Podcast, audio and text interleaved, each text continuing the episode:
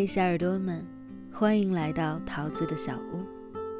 今日份的故事是什么呢？在太阳还没有升起来的黑暗里，人们是站不起来的。作者长安安不长，新浪微博。今天的卷卷可爱了吗？文章标题：桃子自拟。本文来源于新浪微博。我在人间讲故事。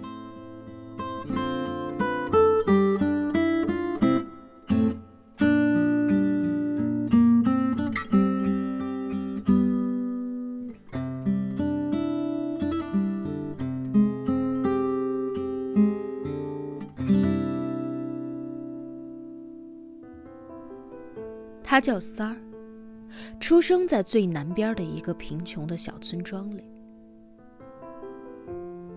大概是因为爹娘实在太想要男孩，一直生到第五个女儿才罢休。老四出生后夭折，老五患上了糖尿病，在外务农时被一只疯狗咬后不久，也被葬入了黄土。他爹抽着水烟说：“那就不生了吧。”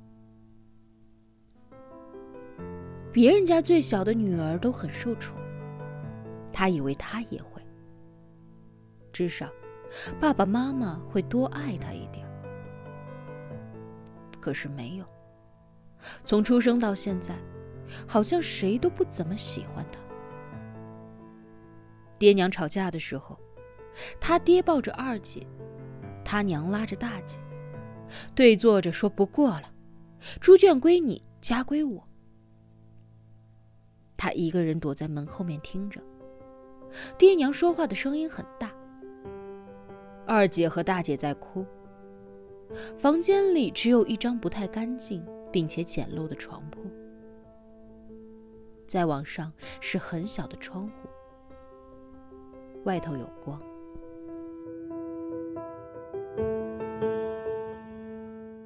那天下午，他和二姐一起出去割猪草。雨下得很大，他们跑回家的时候，裤子和脚上都是泥。房檐在滴水，打落出一个小小的水洼。他把脚放在那里踩了踩，去了些泥。进屋的时候，二姐说袋子里没米了，饿。大姐放学回来，三个人一起翻遍家里，才抠出了小小的一把米。大姐把米放进锅里，加入一大半水，就这么熬啊，熬啊。她坐在火堆旁，火星噼里啪啦的作响，看着锅里冒起的热气，咽了咽口水。大姐拿碗盛粥。他接过来，带着缺口的大碗里只有几粒米。爹娘在天黑的时候回来了，看着米袋子里翻着肚皮死去的蟑螂，他爹对他娘说：“明天你再去和亲戚借点米。”哪是这么好借的？他家实在太穷了，生了三个女娃。大姐的学费就是亲戚和邻居凑的。前天和大舅借一碗米，昨天和王二嫂赊了半碗油。全村人都知道他家不容易，可是谁家过日子不是紧巴巴的呢？在那个贫穷的小村庄，每个人都活得很困难。他娘借不到米。知道回家肯定不好过他爹那一关。深秋的夜里，他娘蜷着身子缩在路边，想着这一晚就这么过吧。他睡到半夜，饿醒了，大姐打着呼噜，二姐翻了个身。他掀开被子到厨房找吃的，拿出前天藏起来的小半碗粥。小小的身子提起水壶，想加到粥里，好像这样就能够吃得饱一点。他歪歪扭扭的倒水，可是水的冲力太大，一下子把碗都转倒了。他一惊，热水溅到了手上，他被烫得放了手，水壶砸到了地上，粥没了，水没了，壶也没了，他不知所措，站在厨房里，趁着一点点微弱的月光。低头看着自己脏脏的脚丫，他听到门外有声音，打开门缝，是他爹拖着他娘回家了，嘴里骂骂咧咧，说：“你为什么借不到吃的？你要女儿都饿死吗？家里还怎么过呀？”他娘使劲挣扎着，他爹拿着棍棒打在他娘的身上，每打一棒。就狠狠的抽搐一下，他就这么看着，不敢动，不敢出声。有热热的泪水从眼眶滑落下来，滴到地上，掀起小小的尘土，又凉了。其实他不知道自己在哭什么，是害怕，是难过。他也分不清楚，那个时候他只是觉得，是不是自己这一辈子，也就是这样。那夜的月光很亮，洒在鱼塘，是他从未见过的美景。可是洒进厨房的窗户，他看着自己小小的影子，说不上苦涩。却满是心酸。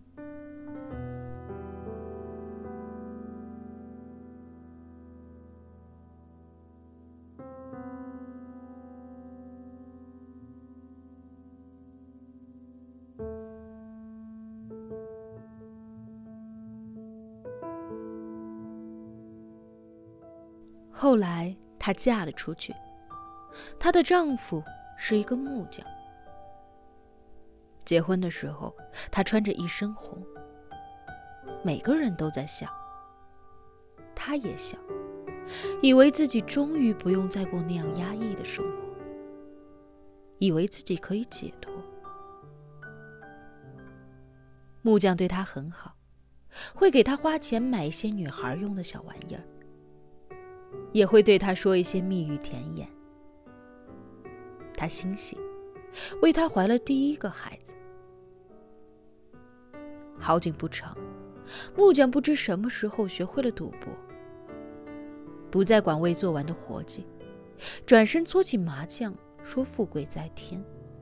气恼，挺着肚子到麻将馆，拉着木匠说回家。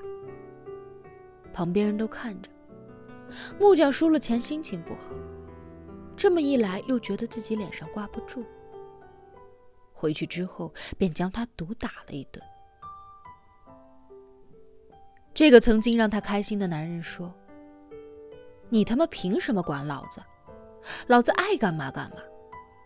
娶你不过就是想让你给我生个儿子。”他呆呆的坐在地上，看着自己的肚子，第一次觉得命运的玩弄是这么的无情，第一次怀疑自己存在的意义。他也想反抗，也想站起来给这个男人一巴掌。可是他能吗？他怀着孕，打不过，跑不了，没钱，没文化，他能怎么办？他突然想起母亲借不到米的那一夜，是不是母亲也曾像自己一样？内心拥有着反抗的欲望，却一次又一次的被现实打压，无可奈何，无能为力。在太阳还没有升起来的黑暗里，人们是站不起来的。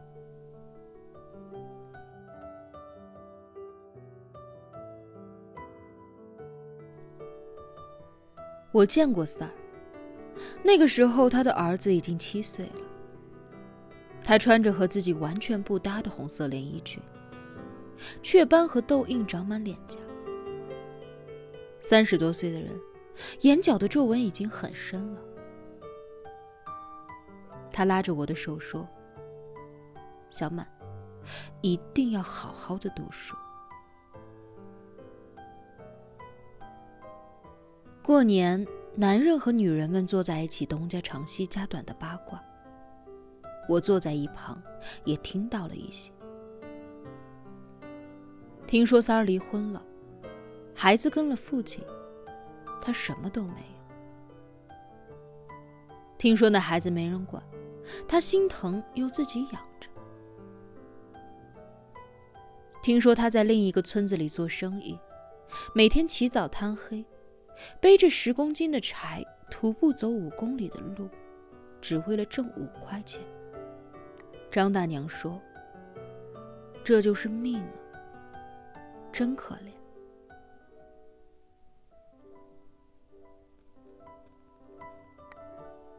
都说飞蛾扑火，向死而生，但飞蛾真的喜欢一次又一次的往火里撞吗？这不过是本能，是迫不得已，在某个时刻。他也想要去逃脱本能，逃脱这一家的灯火，飞得更高，走得更远，去看看外面那个缤纷的世界。可惜，他还没有飞过三尺的距离，转身又遇见了另一家的灯火。张大娘又说：“倒是他那个儿子挺争气的。”考试都考了全班的第一嘞！在那一瞬间，我好像又明白了，在这样的时光里，是什么让三儿可以在寒冷的夜里继续前行？